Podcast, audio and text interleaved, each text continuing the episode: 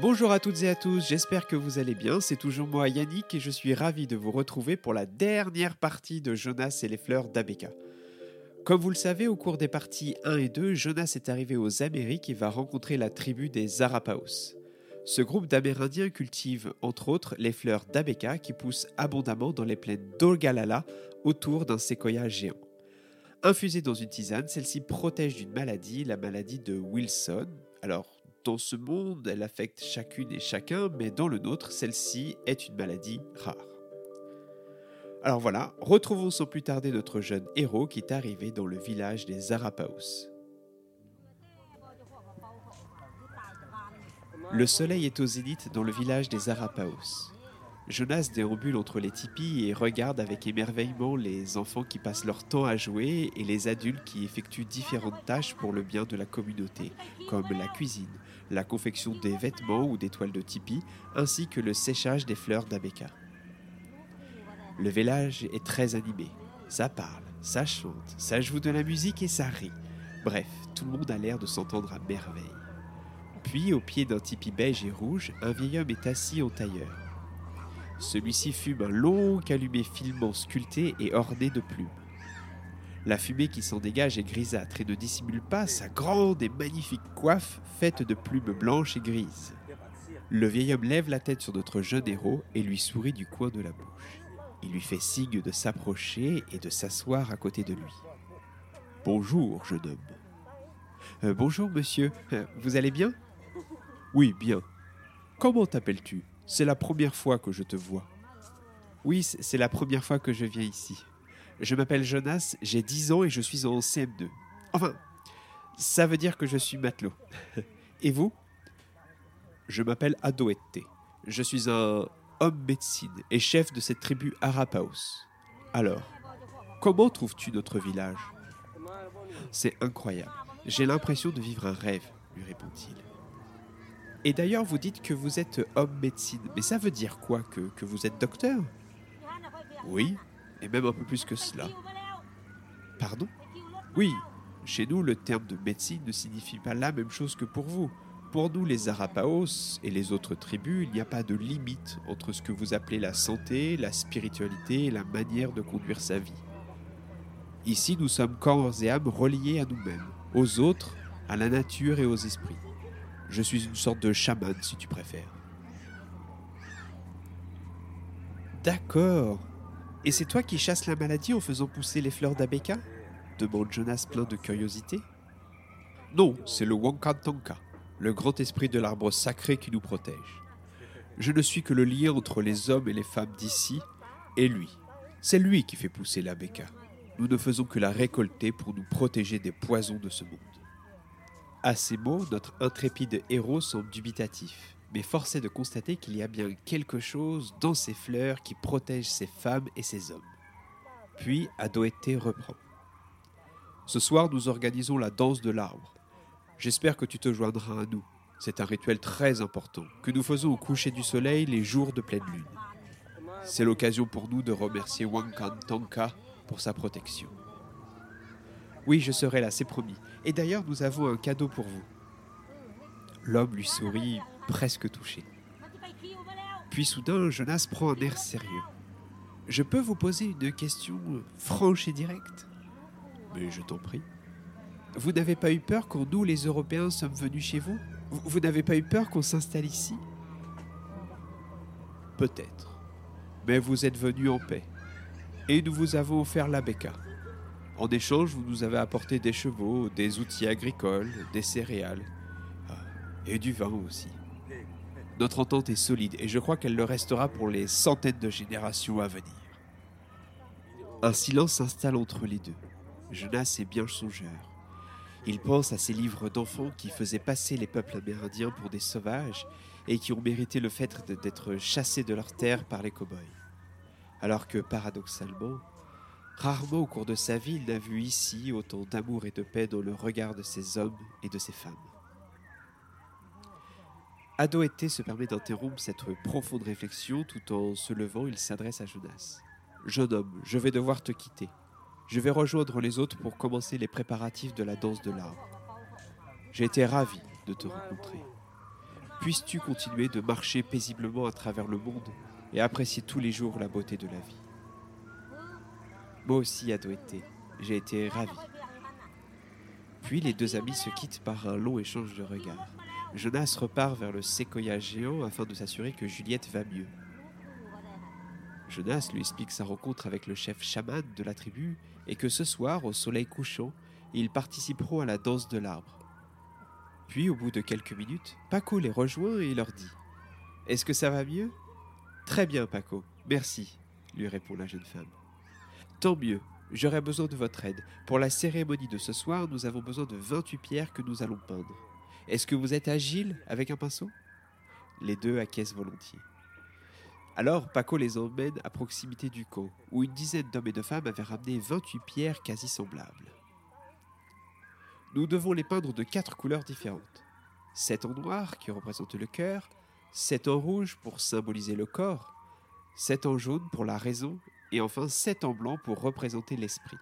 Ces pierres nous permettent de tracer le cercle de vie au sein duquel nous effectuons la danse de l'arbre en hommage à Wankantonka, qui est, oui, oui, le grand esprit qui réside dans le séquoia géant, interrompt Jonas. Oh, mais je vois que tu es presque un Arapaos, lui rétorque Paco. Pendant que nos jeunes amis peignent les pierres qui sont malgré tout assez massives, et ce tout en rigolant et partageant des anecdotes, d'autres s'affairent autour de l'arbre et tendent, depuis le sol jusqu'à la cime, d'immenses cordes sur lesquelles sont accrochées des fleurs d'abeca et des rubans de tissu colorés. La lumière du jour commence peu à peu à faiblir. Quelques arapaos disposent les pierres en un cercle d'une trentaine de mètres de diamètre devant le grand arbre, en prenant soin de les regrouper par couleur. Tout semble prêt. Puis, alors que le soleil est de plus en plus proche de la ligne d'horizon, Adoété le chaman, qui avait revêtu une tunique composée des quatre couleurs du cercle de vie, s'approche du grand arbre. Entre l'arbre et le cercle, des Amérindiens, dont Paco, constituent deux lignes afin de faire une sorte de haie d'honneur. Ils se mettent à jouer des percussions.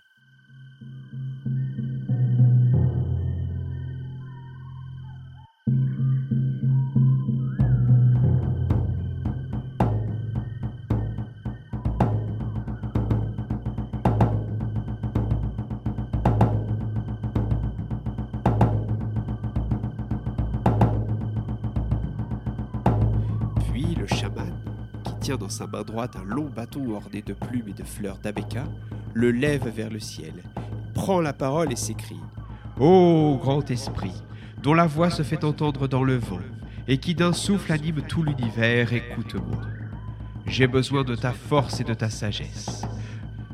Permets-moi de marcher en beauté, et fais que mes yeux soient toujours émerveillés par le rouge et le violet des couchers du soleil. Fais que mes mains respectent les choses que tu as créées et que mes oreilles soient attentives à ta voix.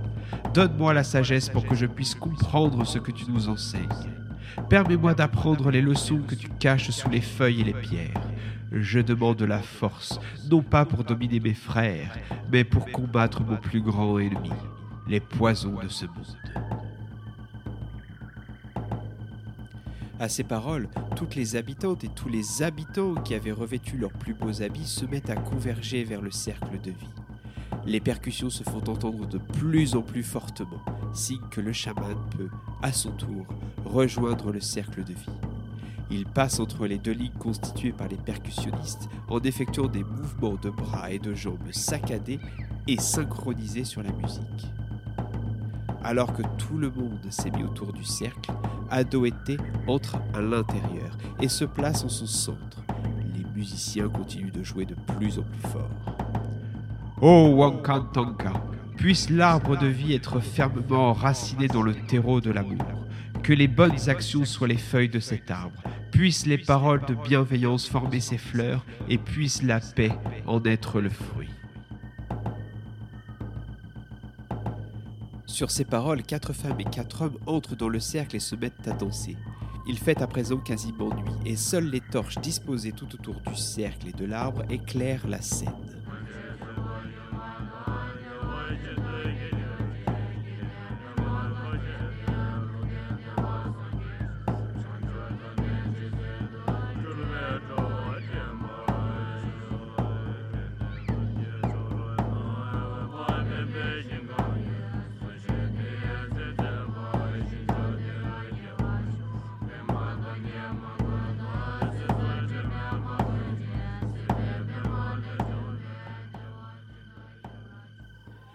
Jonas et Juliette sont émerveillés par ce spectacle. Il y a de la joie partout autour d'eux. Puis, au bout d'une dizaine de minutes, Adoété, qui est resté au centre du cercle, fait signe à Jonas et Juliette de s'approcher. Les deux compères s'exécutent et se mettent à côté du chaman. Juliette sort de son baluchon un paquet de tissu beige et le tend au chef amérindien. Il lui fait signe de la tête en guise de remerciement. Il déballe son présent et en sort une couronne dorée ornée de pierres précieuses. Et Juliette lui dit Adoété, ceci est un présent du président de la République française. C'est la couronne de Louis XIV, un des rois les plus emblématiques de notre histoire. Voyez en ce présent, d'une valeur inestimable, l'expression de notre fraternité et notre plus sincère gratitude. Je vous remercie à tous deux et transmettez à votre peuple le plus profond respect du peuple Arapaos. Puisse la paix nourrir notre avenir. Sur ces mots, les trois amis quittent le cercle de vie et laissent leur place à d'autres danseurs. Les festivités continuent jusqu'au bout de la nuit. Des Amérindiens ont tellement préparé à manger que la route du retour ne sera pas un problème pour nos jeunes héros. Puis, Jonas s'entend comme un bruit d'éclairs au loin. Il regarde le ciel et pourtant pas un nuage à l'horizon. Puis, de nouveau, le tonnerre se fait entendre. Et dit à Juliette oh, Je crois qu'il va pleuvoir. Mais je ne pense pas, lui répond la matelote. Le ciel est dégagé. Tu n'as pas entendu le tonnerre Mais de quoi tu parles? Jonas réalise tout à coup qu'il ne pleut pas ici, mais qu'il pleut chez lui, et qu'il est en train de se réveiller. Son voyage est à présent terminé.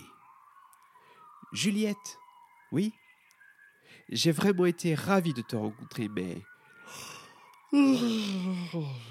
Il simule un bâillement. Je suis un peu fatigué, alors je vais aller me reposer dans un des tipis. Oui, d'accord, bonne nuit. Et de toute façon, je vais pas tarder à aller me coucher moi aussi. À demain Oui, à demain. Enfin, euh, peut-être. Si jamais tu ne me vois pas, ne te pose pas de questions, d'accord? Et ne me cherche pas. Quoi? lui répond la jeune matelote, euh, surprise. Le tonnerre se fait entendre de plus en plus fort dans sa tête.